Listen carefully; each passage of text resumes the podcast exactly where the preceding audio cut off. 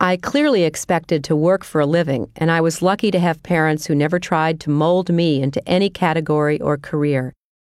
In fact, I don't remember a friend's parent or a teacher ever telling me or my friends that girls can't do this or girls shouldn't do that.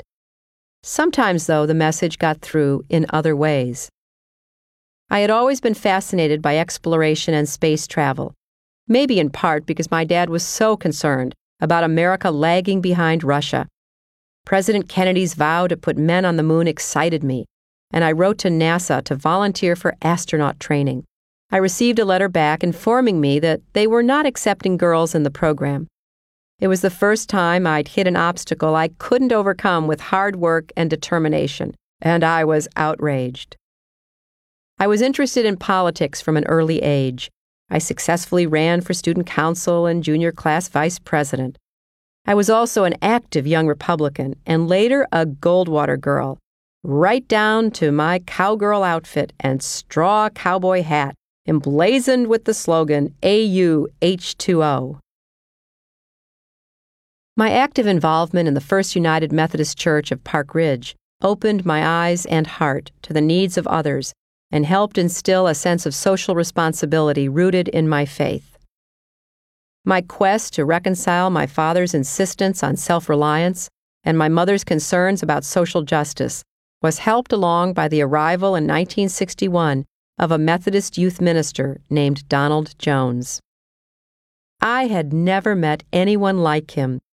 Don called his Sunday and Thursday night Methodist Youth Fellowship sessions the University of Life.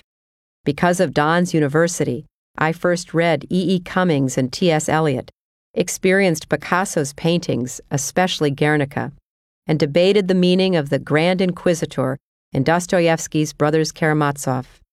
But the University of Life was not just about art and literature. We visited black and Hispanic churches in Chicago's inner city for exchanges with their youth groups. These kids were more like me than I ever could have imagined. They also knew more about what was happening in the civil rights movement in the South. I had only vaguely heard of Rosa Parks and Dr. Martin Luther King, but these discussions sparked my interest.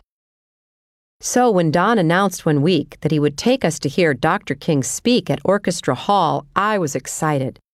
My parents gave me permission, but some of my friends' parents refused to let them go hear such a rabble rouser. Dr. King's speech was entitled Remaining Awake Through a Revolution. Dr. King's words illuminated the social revolution occurring in our country, as well as challenged our indifference.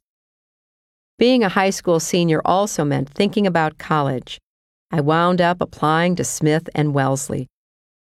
My mother thought I should go wherever I wanted. My father said I was free to do that, but he wouldn't pay if I went west of the Mississippi or to Radcliffe, which he heard was full of beatniks. Smith and Wellesley, which he had never heard of, were acceptable. I never visited either campus, so when I was accepted, I decided on Wellesley based on the photographs of the campus, especially its small Lake Waban, which reminded me of Lake Winola.